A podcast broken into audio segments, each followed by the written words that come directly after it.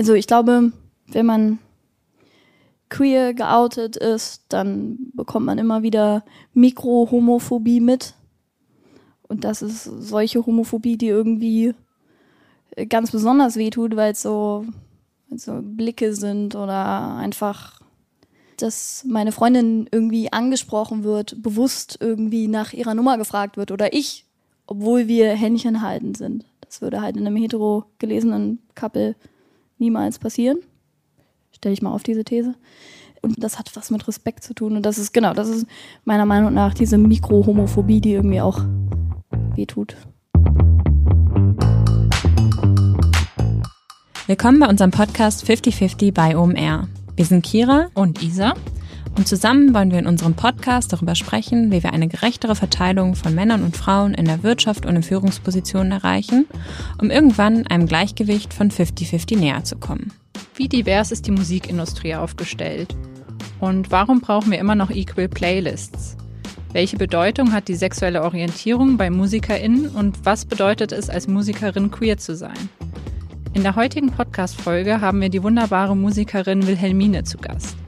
Wilhelmine ist eine Berliner Musikerin, die ihren Stil als Selbsterkundungs- und Self-Love-Pop beschreibt. Wir hatten das große Glück, die Folge im Rahmen des Reeperbahn-Festivals in Hamburg live aufzunehmen. Das Interview habe ich, Kira, alleine durchgeführt. Ich habe von Wilhelmine eine Menge im Interview lernen können. Wir haben viel über Gleichberechtigung gesprochen, über das Queersein in der Musikszene, aber auch über ihre Musik und wie sie ihre ehrliche und authentische Stimme gefunden hat. Hört unbedingt in die Folge rein, aber auch in Wilhelmines Musik und bucht euch vielleicht sogar ein Ticket für ihre aktuelle Tour. 50-50 bei OMR. Der Podcast für eine gerechtere Verteilung von Frauen und Männern in der Wirtschaft und in Führungspositionen. Wilhelmine, ich freue mich sehr, dass du da bist.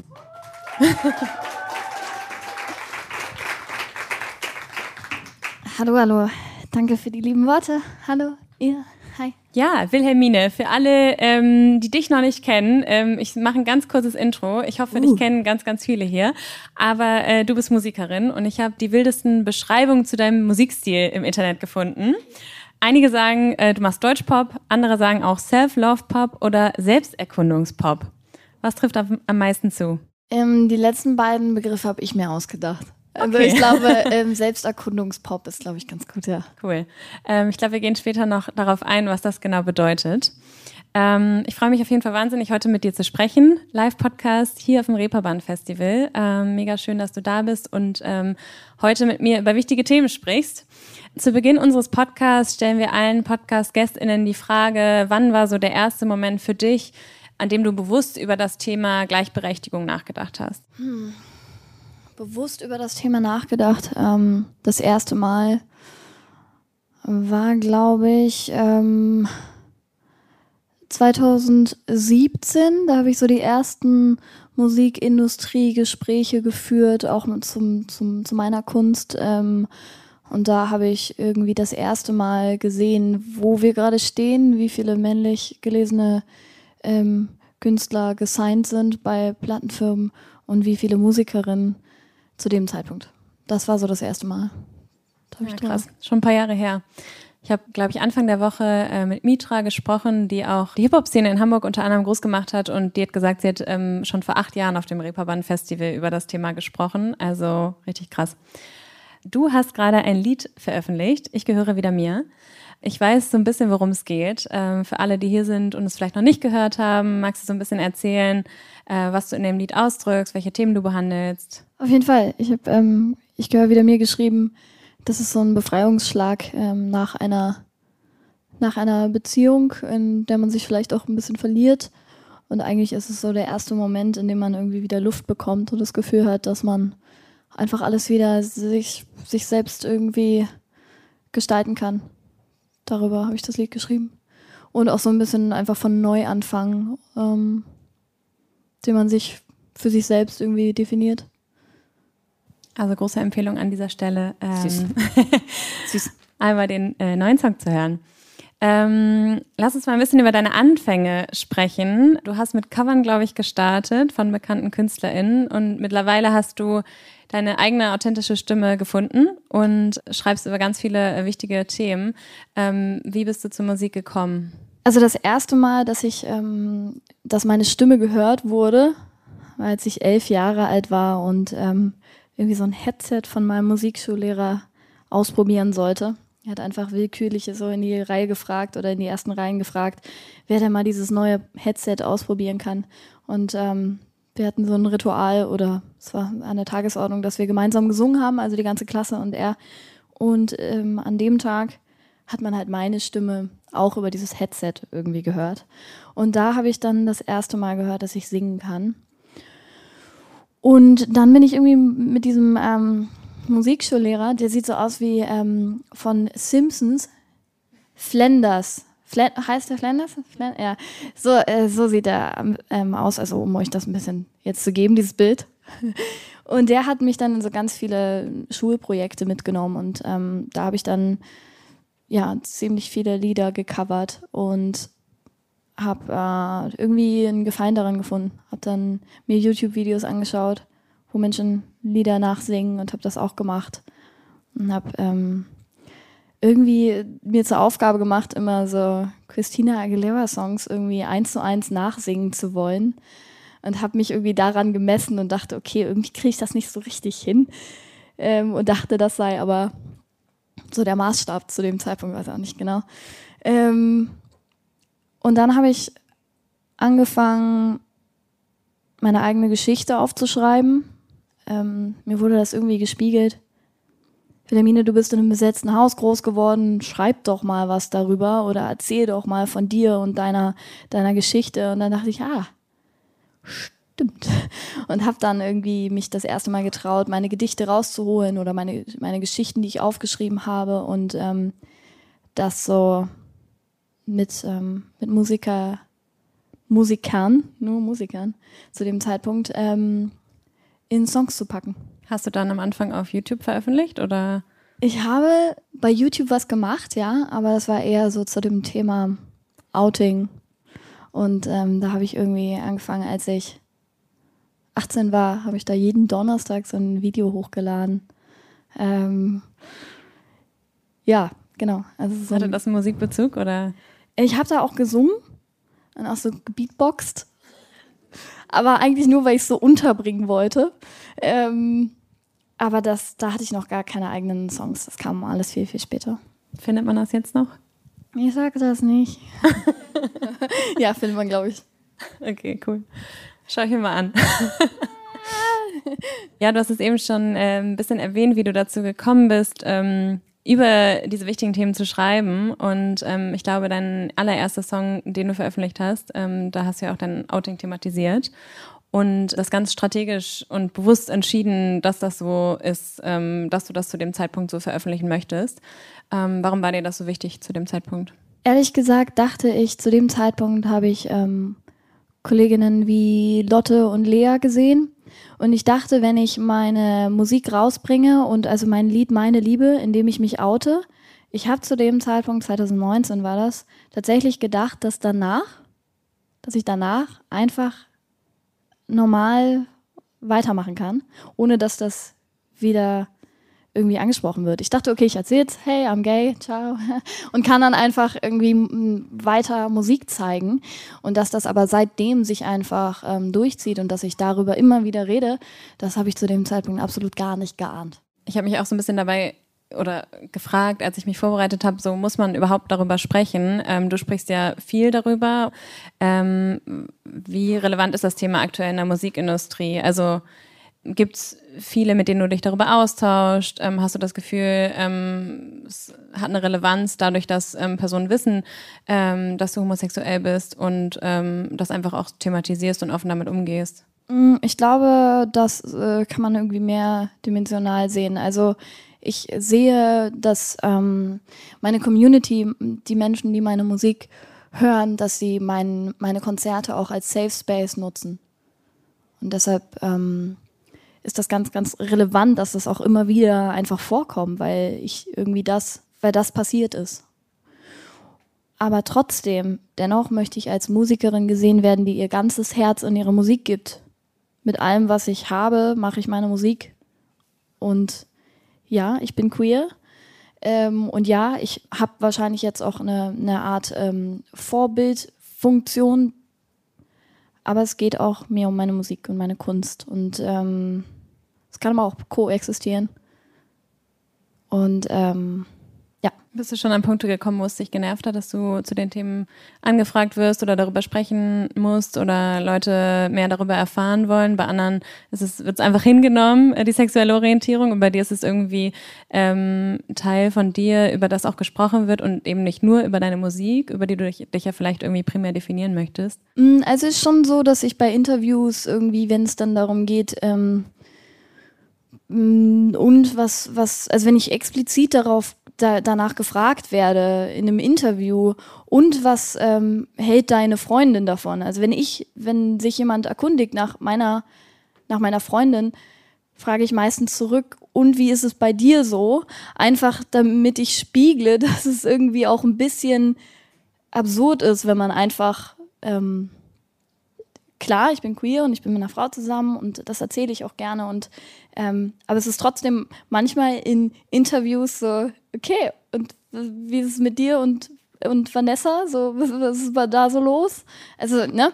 Ich versuche da immer irgendwie ähm, das dann auf jeden Fall zu erwähnen, dass das ein kleiner Spiegel ist. Sehr gut. Ähm, du hast eben schon erwähnt, du bist im, in einem besetzten Haus in Kreuzberg groß geworden und im Wendland. Ähm, und das sind ja, glaube ich, zwei sehr, sehr unterschiedliche Einflüsse gewesen. Ich habe auch mal ein Zitat äh, gelesen, wo du gesagt hattest, so das besetzte Haus hat dir irgendwie ähm, eröffnet, was für unterschiedliche Lebensrealitäten und Formen es gibt. Und im Wendland war es ähm, alles ein bisschen ländlicher und auch dementsprechend wahrscheinlich konservativer. Ähm, wie haben dich diese beiden Welten geprägt? Also das ähm, besetzte Haus in, in Berlin-Kreuzberg, das könnt ihr euch so vorstellen, dass da halt wirklich einfach irgendwie so ein Haus ausgebaut wurde. Auf der untersten Etage war irgendwie so eine große Gemeinschaftsküche und in den jeweiligen Etagen haben die einzelnen Familien irgendwie gelebt und ähm, wir haben uns auch, also wir haben uns das Dachgeschoss ausgebaut und genau, da kommen ganz, ganz viele Menschen zusammen und ganz, ganz viele Lebensformen und ähm, da war es irgendwie also ein Teil der, der Menschen, die da gelebt haben, ähm, haben beim Zirkus gearbeitet und haben halt Turnübungen gemacht in der eigenen Turnhalle, die wir da auch hatten. Und ähm, das war für mich insofern motivierend, weil ich einfach gesehen habe, okay, wenn ich nicht so gut in Mathe bin, könnte ich auch jonglieren, um irgendwie einen Teil ähm, zur Miete beizutragen. Also ich glaube, wenn man so groß wird, dann traut man sich, verschiedene Versionen sich zu erträumen. Genau. Und das Wendland, ja, da am Anfang der, der 90er haben sich ziemlich viele besetzte Häuser aufgelöst und sind da in dieses Wendland gezogen, um gegen Atomkraft zu demonstrieren. Und ähm, ich war da Teil davon. Und deshalb ist da in diesem Wendland, sind da ziemlich viele Hippies und ziemlich viele Menschen, die da schon immer gelebt haben, was irgendwie an manchen Ecken genau zusammenstößt vor allen Dingen so in Schulsituationen. Und ja, ich glaube, wenn man als Hippie groß wird oder mit, mit Menschen, die einen prägen, die irgendwie sehr alternativ unterwegs sind, dann rebelliert man spießig. Ich glaube, ich wollte nichts lieber als einfach gemähten Rasen haben und irgendwie so einen Briefkasten mit so einem Meldeding. Ich, genau, ich habe mich einfach nach Spießigkeit und Struktur ge, gesehnt und ich glaube, ähm, jetzt bin ich so eine Kombi aus beidem geworden. Ja, das ist vielleicht ganz gut so. Cool, sehr interessant. Äh, Amazon Music hat dich im Rahmen ihrer großen Kampagne zum Pride Month gefeatured. Und ich glaube, in dem äh, Rahmen durftest du, ähm, oder warst am Berliner Kudamm zu sehen, ähm, relativ groß. und hast eine Pride History Playlist bei Amazon Music äh, zusammengestellt es machen ja relativ viele Unternehmen und Brands zum Pride Month irgendwelche Kampagnen, genauso wie zum Weltfrauentag und andere ähm, ja, Events, Daten, die auf gewisse Missstände vielleicht auch hinweisen sollen. Ähm, das Ganze kann man ja auch ein bisschen kritisch sehen und vielleicht auch als Pinkwashing beschreiben. Wie stehst du zu dem Ganzen? Also ohne jetzt äh, Amazon irgendwie, ich weiß nicht, wie die sonst oder was für sonstige Maßnahmen die in dem Bereich haben, aber ähm, so ganz generell gefragt. Also grundsätzlich sehe ich das schon, dass irgendwie im Pride Month halt sehr, sehr viele Menschen, vor allen Dingen Marken auch anfragen, so hast du nicht Lust, diese Socken Company zu unterstützen, weil wir, weil die irgendwie eine Regenbogenflagge draufgestickt haben? Ja, ähm, ich finde es auch da, genau wie in der, in der Musikindustrie, wenn man dann irgendwie sich mit diesen Marken auseinandersetzt und sieht, dass irgendwie ähm, die, die Chefetage aus äh, cis hetero white Dudes besteht, ähm, dann sehe ich da nicht so eine grundsätzliche Diversität in der Markenführung allgemein. Und dann, ähm, dann, dann sehe ich diese Kombination aus mir und dieser Marke nicht. Wenn sich da aber Menschen Mühe geben und auch ihr eigenes Team immer diverser aufstellen wollen, dann ähm, finde ich das auch unterstützenswert. Ähm, oder dann, dann gehe ich da gerne in Austausch. Aber wenn das irgendwie einfach nur so eine Juli-Aktionswoche ist und irgendwie alle Mitarbeiter männlich ähm, irgendwie Regenbogenflaggen schwingen, dann ja, genau sehe ich das ziemlich kritisch. Haben trotzdem diese Tage und Monate ihre Daseinsberechtigung? Also helfen die ähm, diskriminierten Gruppen etwas? Also ich habe das dieses Jahr schon als sehr extrem wahrgenommen. Ich habe schon irgendwie äh, das als sehr extrem wahrgenommen, dass irgendwie sämtliche äh, Kellogg's Nestle-Produkte jetzt irgendwie äh, Pride-Wochen haben. Ähm, das ist mir schon aufgefallen, dass es irgendwie dieses Jahr noch mehr war.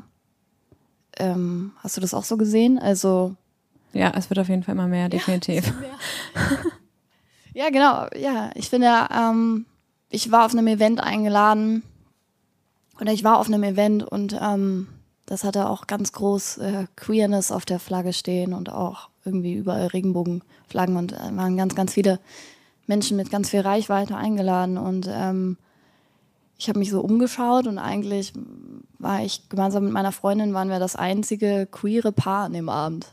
Ich dachte so, warte mal, irgendwie, ähm, weiß nicht, das ist dann alles so sehr vorzeigbar. Da habe ich mich irgendwie das erste Mal in so einem Raum auch ein bisschen unwohl gefühlt, weil ich dachte, okay, das ist alles irgendwie hier gerade so Instagrammable gay und ähm, aber nicht wirklich einen Safe Space für, für, für mich oder weil ich fühle mich dann sicher, wenn ich weiß, dass ich nicht alleine bin. So, wenn einfach viele zusammenkommen, die die gleichen Werte teilen oder für eine gleiche Sache stehen oder man sich wirklich austauschen kann. Und das geht auch, wenn da Menschen bereit sind zu lernen oder irgendwie wirklich ähm, in Austausch gehen wollen und da irgendwie auch an Weiterbildung gedacht wird. Aber wenn es einfach nur heißt, da stellt sich ein Cis-White ähm, hetero Mensch auf die Bühne und sagt, ja, wir tun sehr viel für die queere Sichtbarkeit, dann, ähm, dann passiert da aber nicht. Dann hat das für mich nicht so viel Substanz. Was würdest du solchen Brands raten? Ich glaube, da ist ähm, Bildung der, der Schlüssel. Also holt euch queere, diverse Menschen dazu, die wirklich wissen, wovon, wovon sie reden und was, was, ähm, was solchen Marken auch helfen würde, nämlich dass sie vor allen Dingen in ihrem eigenen Team, in ihren eigenen Reihen irgendwie ein bisschen durchmischen. Guter Tipp an alle, die Brands verantworten. Du hast eben gesagt, das war der erste oder einzige Moment, in dem du dich in einem Raum unwohl gefühlt hast, also so Richtung Diskriminierungserfahrung, sei es aufgrund der Queerness oder aufgrund deines Geschlechts, ähm, sind die noch nicht so viel widerfahren oder? Doch, auf jeden Fall. Nur da war es halt irgendwie so, also ich glaube, wenn man queer geoutet ist, dann bekommt man immer wieder Mikrohomophobie mit. Und das ist solche Homophobie, die irgendwie ganz besonders wehtut, weil es so, so Blicke sind oder einfach, dass meine Freundin irgendwie angesprochen wird, bewusst irgendwie nach ihrer Nummer gefragt wird oder ich, obwohl wir Händchen halten sind. Das würde halt in einem hetero gelesenen Couple niemals passieren stelle ich mal auf diese These. Und das hat was mit Respekt zu tun. Und das ist, genau, das ist meiner Meinung nach diese Mikrohomophobie, die irgendwie auch wehtut. Die ist wahrscheinlich so sichtbar für alle Außenstehenden, aber für dich oder für euch dann als Couple wahrscheinlich umso deutlicher sichtbar, ne? Ja, ja, voll. Lass uns nochmal auf die Gender Gap zu sprechen kommen. Ein weiteres wichtiges Thema ähm, in der Musikszene. Ähm, es läuft auch da noch nicht ganz so gleichberechtigt ab. Ich habe ein, zwei Zahlen dabei. 20 Prozent der Künstler in, in den Billboard 100 äh, im Jahr 2020 äh, waren nur Frauen. Und 29 Prozent ist der durchschnittliche Pay Gap bei den großen Musiklabels. Es gibt mit Sicherheit viele weitere Missstände. Wir haben da auch schon mal mit Antje drüber gesprochen in der Podcast-Folge. Ähm, wie siehst du das Thema und warum gibt es diesen Missstand in der ja doch eigentlich recht offenen Musikbranche? So nach, nach außen wirkt sie zumindest offen und. Ich glaube, da kann man irgendwie so rauszoomen, da ähm, kann man genau da hinzoomen, wo, wo, wo sind die Bühnen? Also, wo sind die Bühnen und gibt es genauso viele Bühnen für männliche als auch weibliche Artists? Und da sollten wir auch nicht nur in weiblich und männlich äh, denken, sondern es gibt halt auch ganz viele andere Geschlechteridentitäten, die, wenn wir schon darum kämpfen müssen, dass die weiblich gelesenen Menschen mehr gehört und gesehen werden, könnt ihr euch ja vorstellen, wie es für die anderen Geschlechtsidentitäten ist. Also es ist ähm, einfach sehr, sehr viel Luft nach oben und ähm, genau, also ich glaube, es liegt vor allen Dingen an den Bühnen, wenn zum Beispiel Festivals und Förderprogramme für Festivals an Quoten gekoppelt wären, wenn nur dann Fördermittel greifen, wenn nachweislich, also nach, wenn wirklich das Line-up 50-50 bestünde, das würde uns auf jeden Fall alle ein bisschen weiterhelfen, weil dann hätten wir einfach, ich glaube, es liegt nicht an den, also an den Musikerinnen generell, dass es die nicht gibt, sondern es gibt uns sehr, sehr viele sogar. Aber ich glaube, wir bekommen einfach nicht die gleiche Anzahl an Bühnen. Und das ist ein Problem. Beliebtes Argument. Wir haben gesucht, aber leider keine gefunden. Ja, äh, den Spruch hört man nicht nur in der Musikbranche, sondern auch in anderen Branchen. Ich habe heute so eine Instagram-Seite entdeckt, ähm, die heißt Book More Women. Kennst du die? Nee, noch nicht gehört. Es ist super, super spannend. Ich habe mir die gerade angeschaut. Ähm, das ist eine Festival, also die, die haben sich äh, auf die Fahne geschrieben, die nehmen Festival, Grafiken und ähm, haben die, zeigen die komplette Grafik und dann kann man so rechts swipen und sieht man die weiblich gelesenen oder die weiblichen Artists. Und dann sind das meistens nur so vier Namen in so einem ganzen Line-up. Das ist ähm, erschreckend und ich glaube, das ist äh, so auch mit die wichtigste, de, der wichtigste Punkt. Hätten wir mehr Bühnen, werden wir häufiger gehört und dann haben wir einfach bessere Chancen, einfach stattfinden zu dürfen. Wer hat da die größte Verantwortung deiner Meinung nach, um an dem Missstand was zu ändern? Ich würde sagen, BookerInnen. Was meinst du? Boah, ich bin nicht so tief in der Szene drin, aber ich würde auch sagen, Labels, ähm, Plattformen wie Spotify ähm, sind mit Sicherheit ganz, ganz viele AkteurInnen beteiligt. Ja, absolut. Natürlich auch Radio, Radios. Ähm, Stimmt, genau. sowas gibt es auch noch. Habe ich, auch mit, hab ich auch mit Antje drüber geredet. Wir waren auch eingeladen bei so einem Event und darüber haben wir uns unterhalten, dass ähm, wenn man sich die, die, die Songs anschaut, die am häufigsten gespielt werden, immer wieder wiederholt werden in Radios, dann findet auf Platz 87 der erste deutsche Song statt. Mhm. Und der ist von Max Forster ähm, oder einem anderen männlichen Artist wenn du so auf die Szene schaust, hast du, also es gibt ja zum Beispiel Initiativen auch, die sich mit dem Missstand schon äh, auseinandersetzen. Ähm, hast du das Gefühl, es hat sich schon irgendwie was getan? Also wir haben gerade über den Aspekt gesprochen, dass vor acht Jahren hier auch schon mal äh, ein Talk zu dem Thema stattgefunden hat. Wo stehen wir heute? Ich glaube, der Druck erhöht sich. Ich weiß nicht, ähm, vielleicht bilde ich mir das ein, aber ich glaube, dass wenn wir immer wieder drüber reden und der Druck einfach konstant bleibt, dann klappt es auch nicht mehr, dass irgendwie, ich glaube auch hinter den Bühnen muss sich was verändern. Es muss sich in dem ganzen, in dem ganzen Team einfach was durchmischen. Es muss in Produktionsleitungen und so weiter. Es muss einfach das ganze Team ähm, diverser werden. Nur dann, glaube ich, kommen wir in sämtlichen Punkten weiter.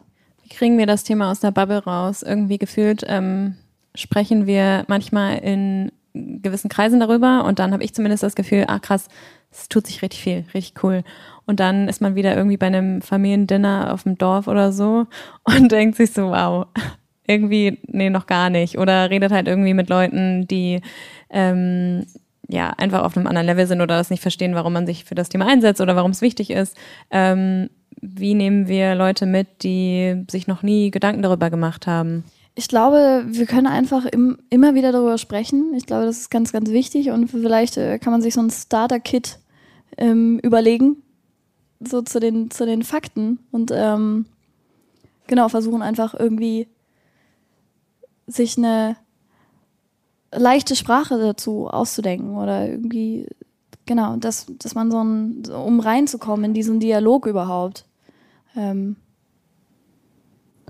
und ich bin gespannt, was die nächsten Jahre, also vor allen Dingen das nächste Festivaljahr, ich bin gespannt, wie, wie sich das durchmischt und ob irgendwie es äh, deutsche Festivals schaffen, über, ich glaube, das Beste war bisher 26 Prozent.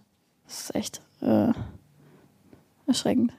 Und ähm, elektronische Musik, äh, Musikfestivals schreiben sich irgendwie auf die Fahne, dass sie da viel weiter sind und dass die ähm, Quoten da besser sind.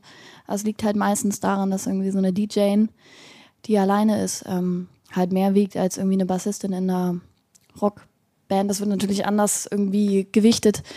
Ähm, ich bin gespannt, ob äh, irgendwie die Festivals es nochmal schaffen, mit so schlechten Quoten durchzukommen, oder? Hängt da wahrscheinlich auch noch krass von der dem Musikgenre ab. Ähm, Im Hip-Hop sieht das Ganze ja irgendwie nochmal ganz anders aus, oder? Also da ist ja auch Sexismus ein Riesenthema, Homophobie. Ja, pff. wo fange ich an? Nein, also ja, das ist so, ähm, genau, ich, ich, weiß, ich weiß auch nicht. Ich glaube, wenn der Druck sich weiter erhöht und wir immer wieder, vor allem die, die sich damit auseinandersetzen, die auch heute Abend hier sind, ähm, darüber reden, sich damit auseinandersetzen. Ich glaube, wenn der Druck von uns, auch wenn wir irgendwie das Gefühl haben, wir sind wenige, da bleibt oder wir hinterfragen, dann hoffe ich, dass sich einfach Teams durchmischen. Und wenn das erstmal passiert, ich glaube, dann haben wir grundsätzlich einfach bessere Chancen, dass sich irgendwas verändert. Verbindest du dich ähm, mit anderen Musikerinnen, ähm, die weiblichen, weiblich gelesenen und tauscht euch dazu aus? Oder ist das eigentlich gar nicht so Thema? Also wenn ich zum Beispiel einer Antje begegne auf, ähm, auf Events, dann, dann sprechen wir darüber. Und ähm, sie, sie ist da irgendwie ähm, für mich auch eine, hat auch da eine Vorbildfunktion, weil sie irgendwie da sehr im Thema ist. Und ähm, ich versuche immer wieder, mich hineinzuversetzen. Und also, weil ich glaube, dass grundsätzlich in, in dieser Musikindustrie ähm, weiblich gelesene Musikerinnen sich mehr vergleichen und vielleicht auch verglichen werden, ganz anders verglichen werden als irgendwie ähm, Max und Marc. Ähm, und ich glaube, dass es, dass es. In der Wirtschaft ist es äh, Thomas und Christian. Okay. Ja, ich versuche halt irgendwie ähm, immer wieder dran zu denken, wenn ich, wenn ich irgendwie vielleicht einen Moment habe, in dem ich mich selbst dabei ertappe, dass ich mich irgendwie vergleiche, versuche ich zu hinterfragen, ähm, würde das Marc oder Max auch machen. So. Und ich komme dann meistens auf die Antwort nein. Und es würde auch die Musikindustrie mit Marc und Max nicht machen. Und dann lasse ich mich da nicht drauf ein. Das versuche ich dann einfach zu stoppen. Sehr gut. Was ähm, rätst du jungen, aufstrebenden Künstlerinnen, die dich vielleicht zum Vorbild jetzt haben ähm, und vielleicht auch noch ein bisschen strugglen mit diversen Themen, die da draußen einen vor Herausforderungen stellen können? Ich würde sagen, nicht so viel konsumieren und eher erschaffen. Ich glaube, das ist äh, so äh, für mich die goldene Regel, dass ich äh, weniger konsumiere und eher krea also kreiere. Ähm, da bleibe ich dann einfach bei mir. Und ich glaube, dass wir einfach mit den sozialen Medien dazu tendieren, dass wir einfach uns vergleichen. Und äh, wenn wir das lassen, dann sind wir eher bei uns. Und das würde ich jeder Musikerin empfehlen. Bleib bei dir, weil dann, glaube ich, findest du eher deine eigene Stimme und das, was du auch sagen möchtest.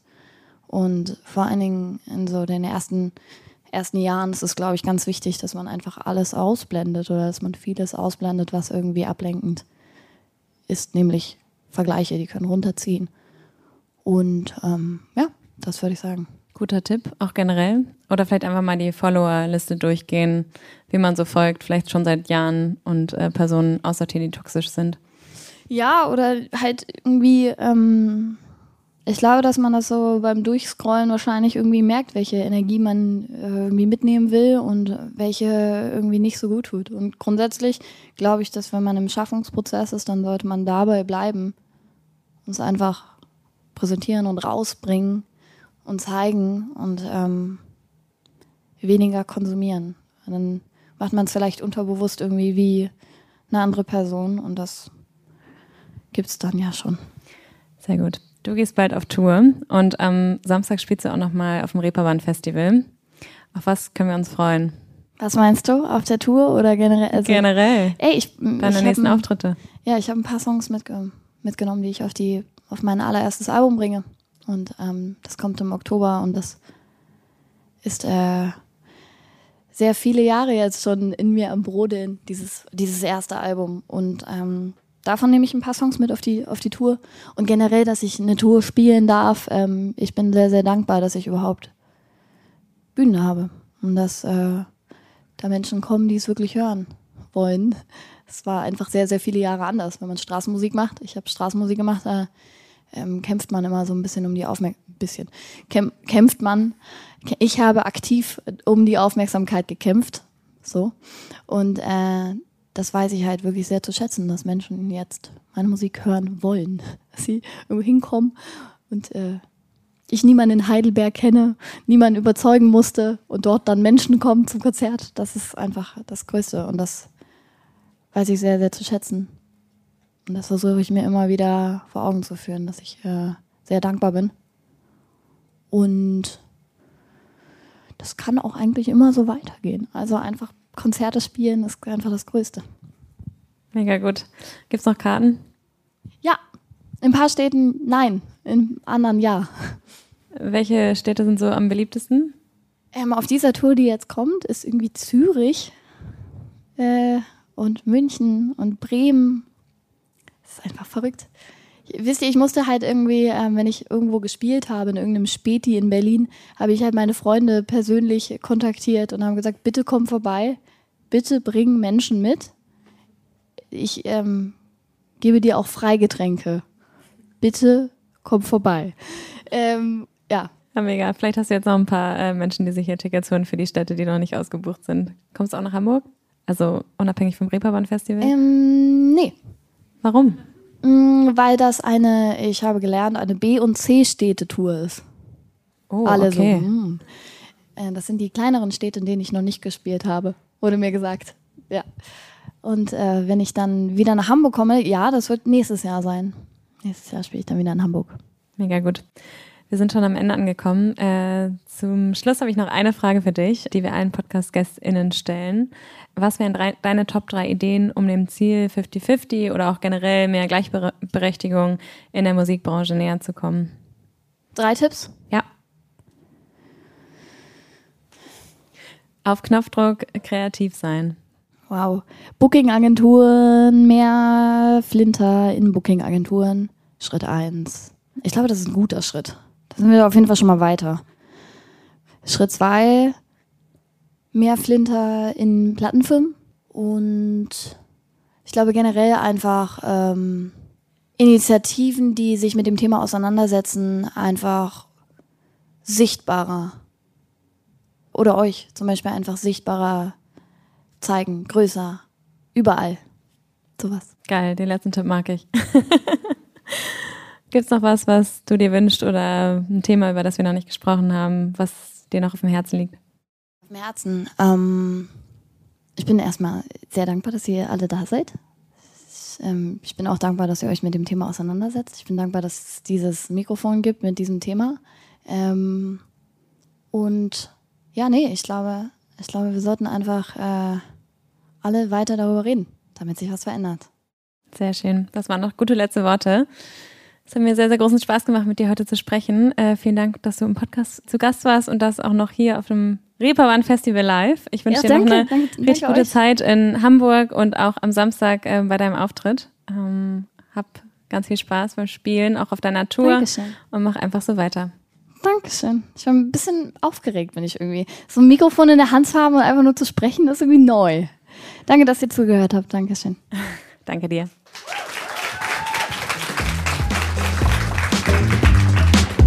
Wir hoffen, das interessante Interview mit Wilhelmine hat euch gefallen und ihr konntet ein bisschen was aus der Musikbranche für euch mitnehmen. Und natürlich freuen wir uns auch immer sehr, wenn ihr unsere Podcast-Folgen weiterempfehlt, uns eine Bewertung dalasst oder uns euer Feedback an 5050.omr.com oder uns jeweils bei LinkedIn zukommen lasst.